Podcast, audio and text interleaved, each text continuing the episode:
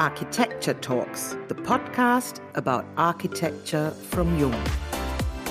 The important thing is that you can connect with the brain of other people, and this connection can be very fruitful.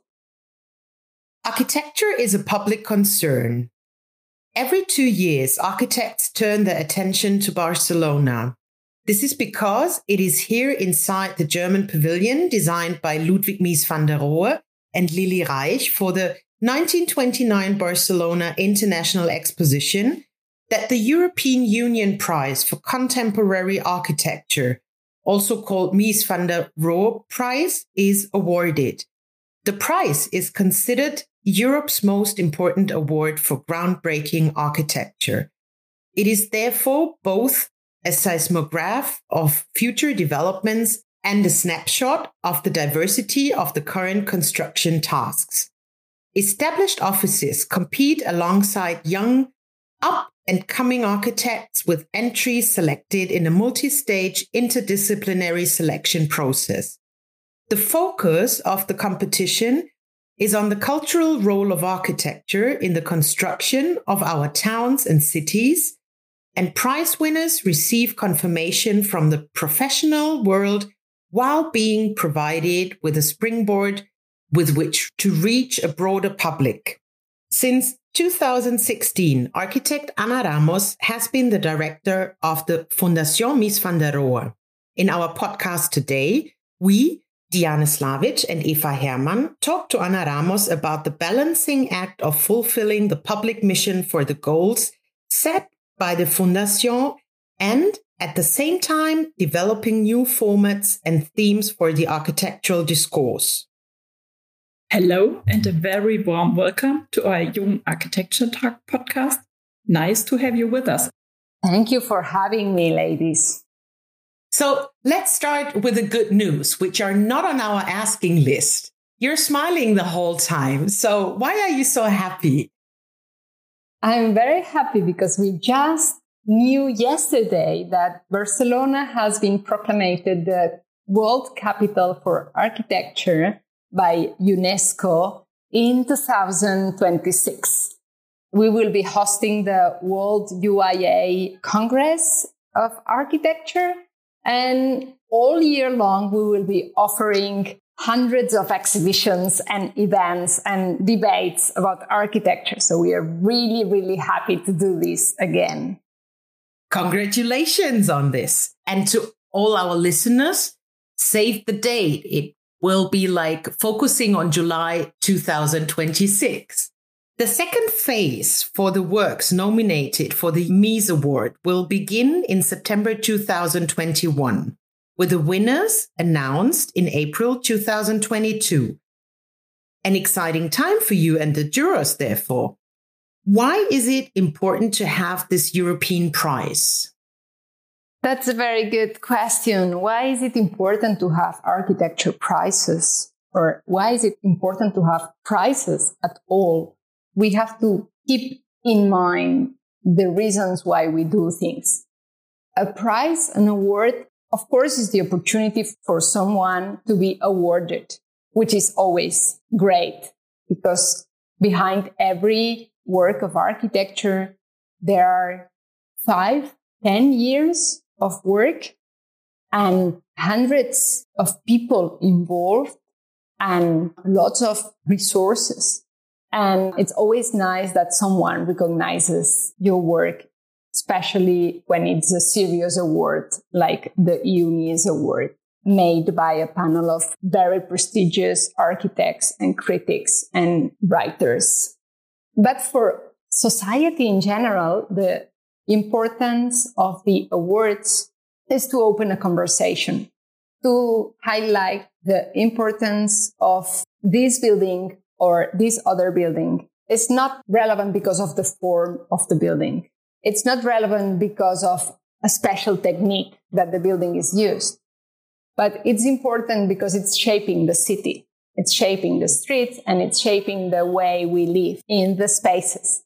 So awards and prizes are an opportunity to start a conversation with our fellow citizens about the kind of spaces they like to live in or about the kind of future they want to create. So that's the most important thing for the awards to remember that it's the opportunity to highlight a way of working and to open a conversation with the general society, with politicians, with clients, and with fellow architects, of course. The Fundación is a public institution, part of Creative Europe. What would you say? How important is it for your work to be that independent? Well, I have to make some point. The Fundación is a public institution funded by the Barcelona City Council and the Catalan and Spanish governments. And the EUMIES award is funded partly on our resources and partly on the European Union through the Creative Europe program. Still being under all this umbrella of institutions, we are proudly independent because sometimes because architecture is a bit on the edge of the mainstream of a politician debate on the daily basis.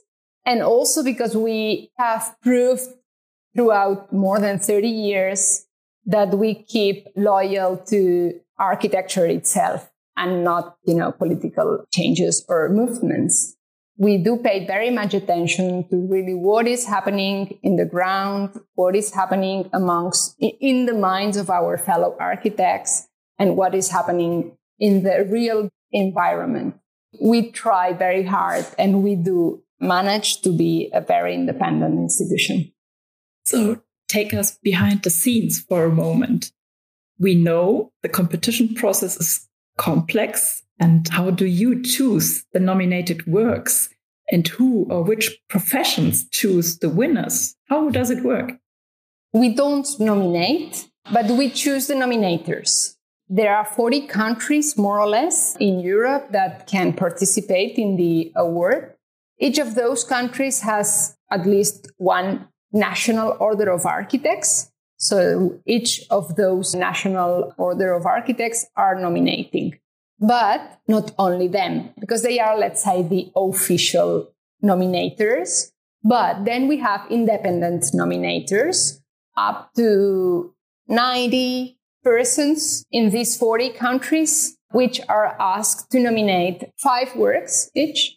And at least three of the works have to be from their own region, but they can nominate up to two works which are not in their own region which provides us with transnational nominations, which is super interesting because sometimes these transnational nominatings are really outside of the mainstream of the local scene and they help popping up unknown works or less known architects in their own local communities.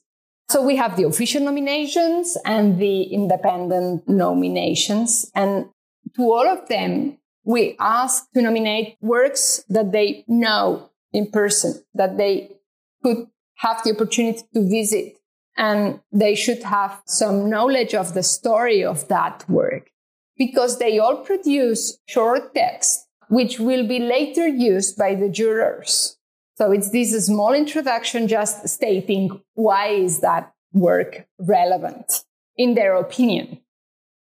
So altogether with that, we have this long list of bands on the edition because it might happen that there are overlappings from the nominations of different experts or different national associations with the experts. But we might have these, whatever, 400 projects to say a number. And then the nominators don't show in the story anymore. And then the jurors step in. So the jurors can only judge on previously nominated works. So that brings a double security system, let's say, which is part of the independence of uh, the award. And we don't have a say.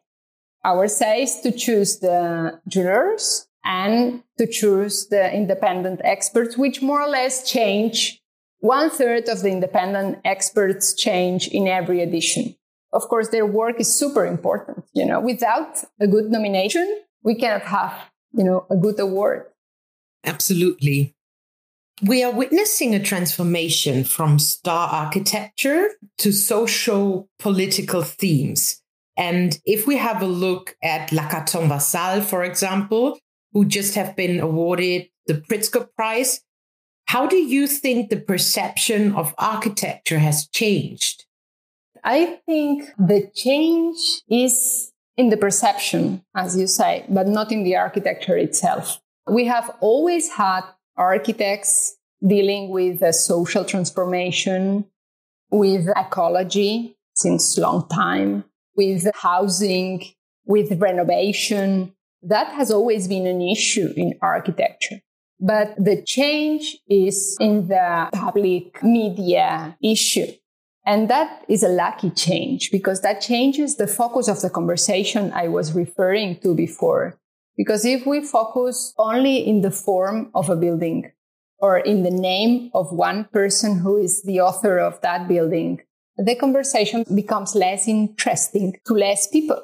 But if we focus on the function of the building and we compare it with daily life of the people who's living there, then becomes more interesting to more people.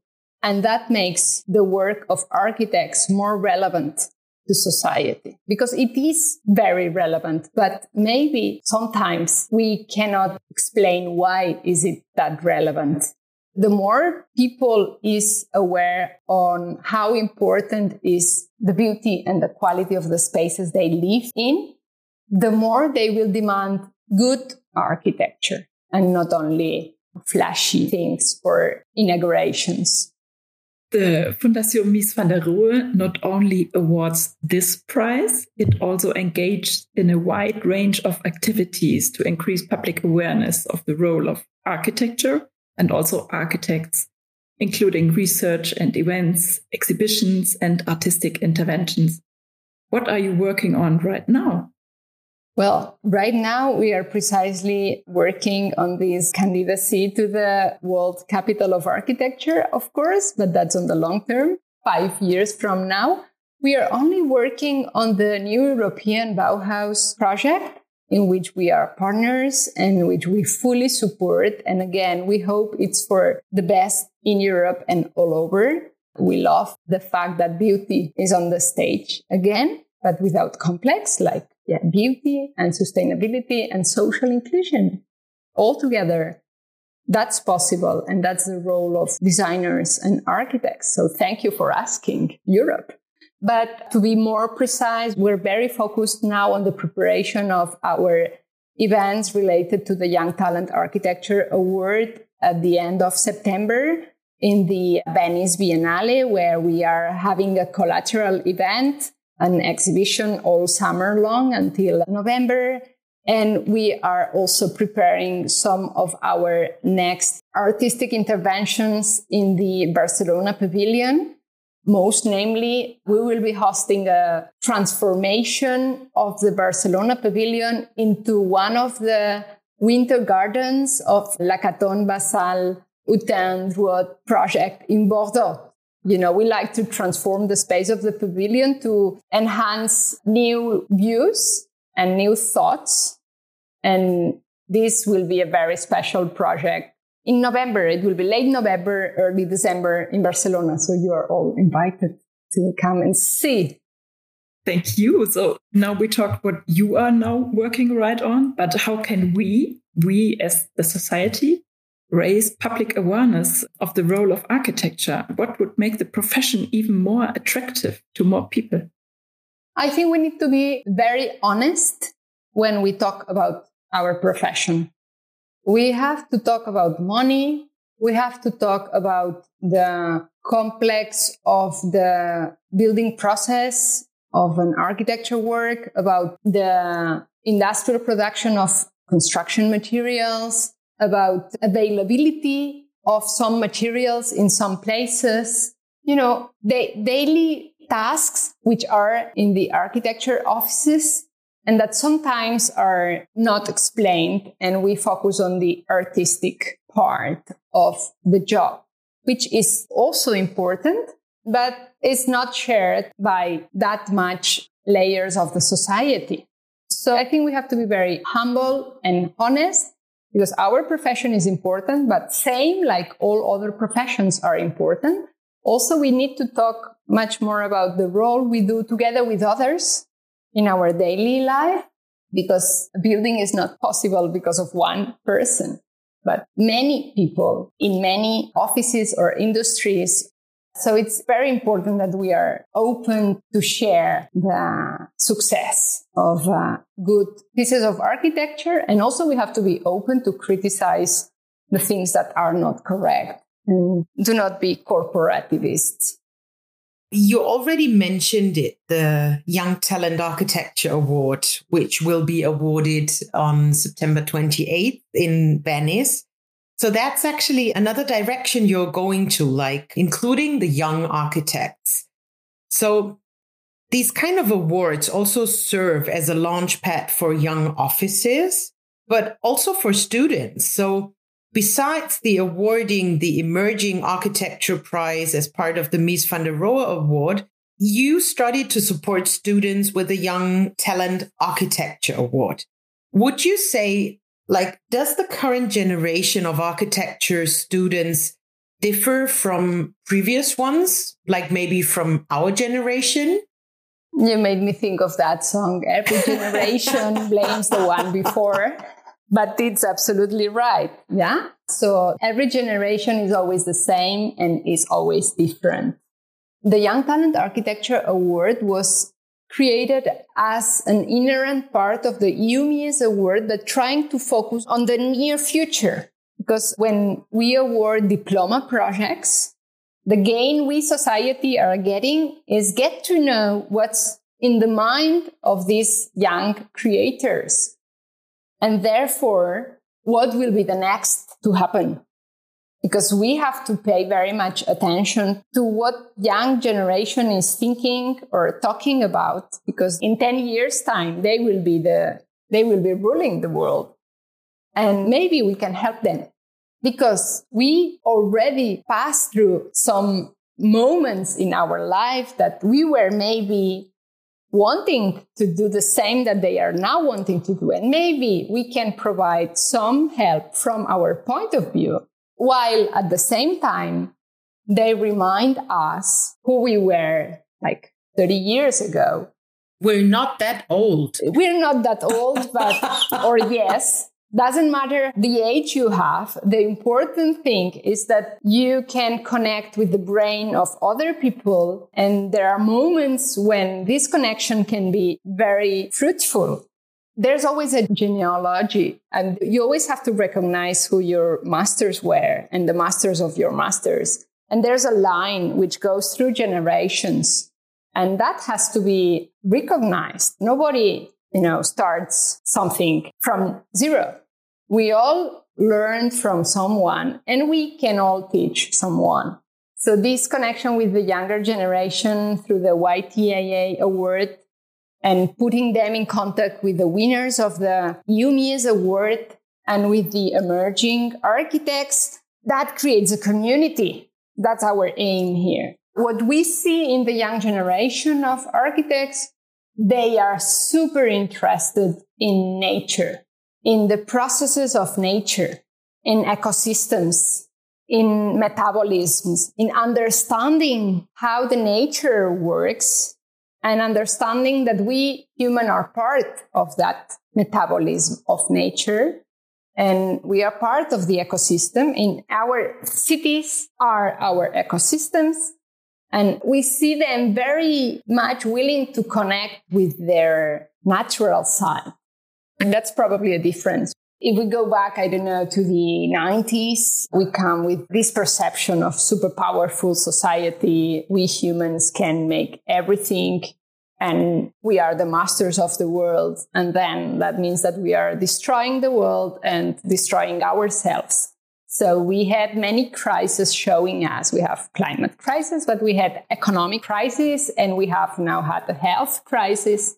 So luckily these young people, which are smarter than we are because they can learn more rapidly than we can, they are adapting and reacting to that situation. And that's super inspiring. I can imagine. I have one additional question. You started with a European awarding from the YTAA. And last year, I guess you started to extend it also to the Asian universities. So do you see any difference in their design thinking? Yeah, in their work? Well, we precisely opened up the award to see what could we learn from each other and what are the cross learnings or differences.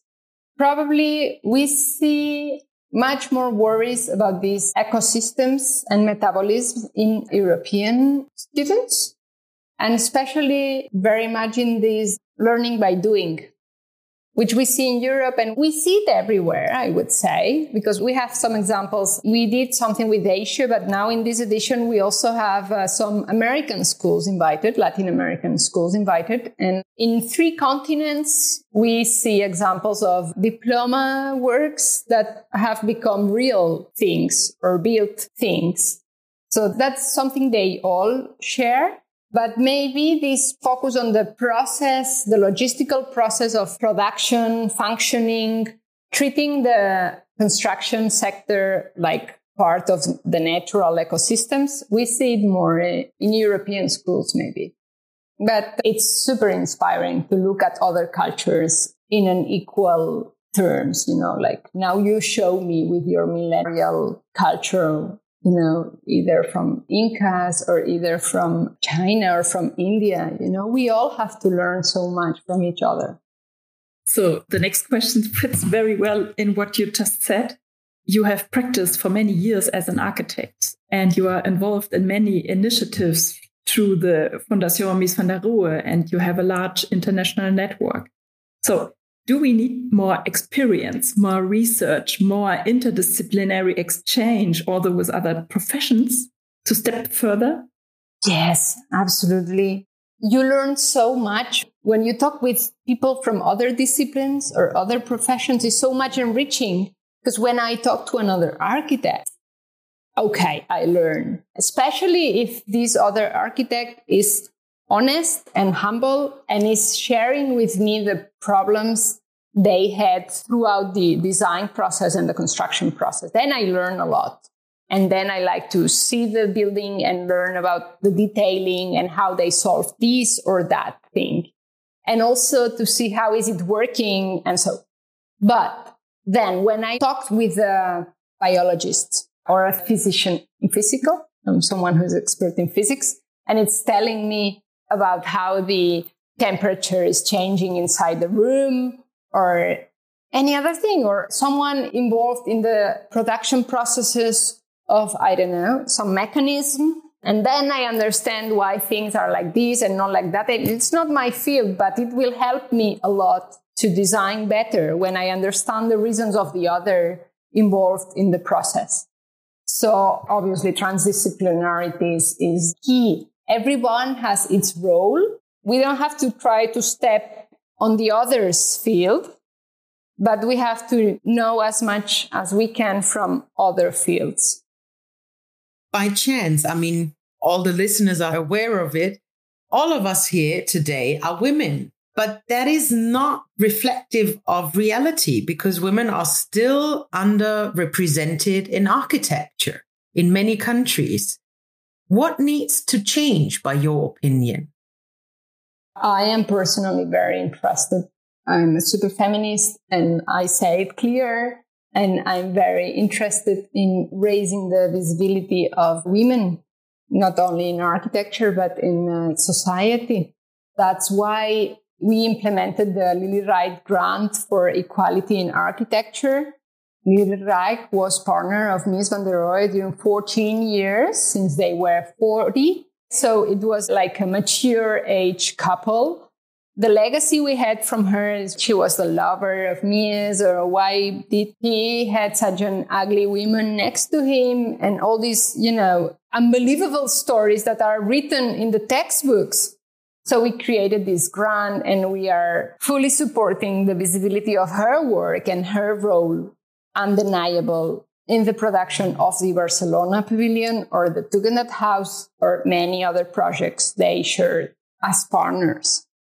What has been happening during 100 years? Well, the story is explained by men and they tend to explain the story from their point of view.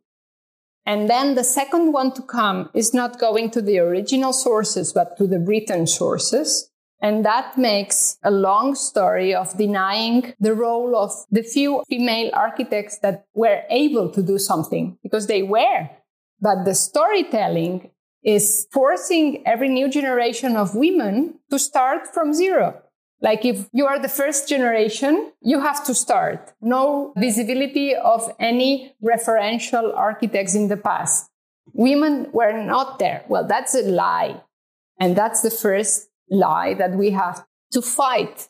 Our grandmothers were architects. Our mothers were architects. We are architects and we have to fight if we want our daughters and granddaughters not to be forced to start from zero. What's happening today in the profession? Well, women are there in large numbers. We might have 50% easily in many of the countries.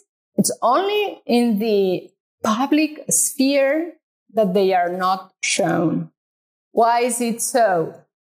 Because for many years we liked the story of the lonely genius. And then if it has to be a lonely genius, it's lonely and it's one. And then if it's one, it's him.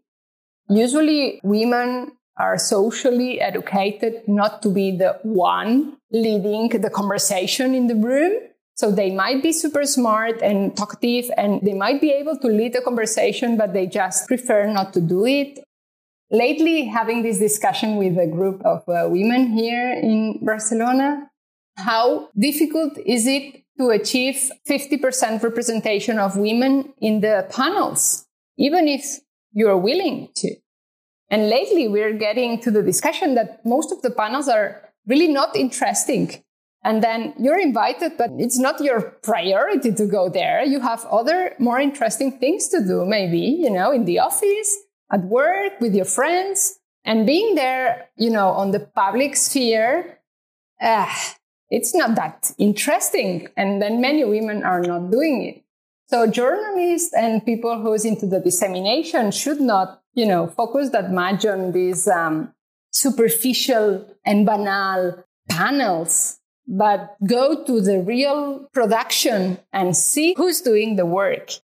A few months ago, we had the great honor to speak with another great female architect, Benedetta Tagliabue, and she said that women have a different feminine way of designing, that they create different kinds of spaces. So we've been, for example, talking about the Maggie Center she was designing.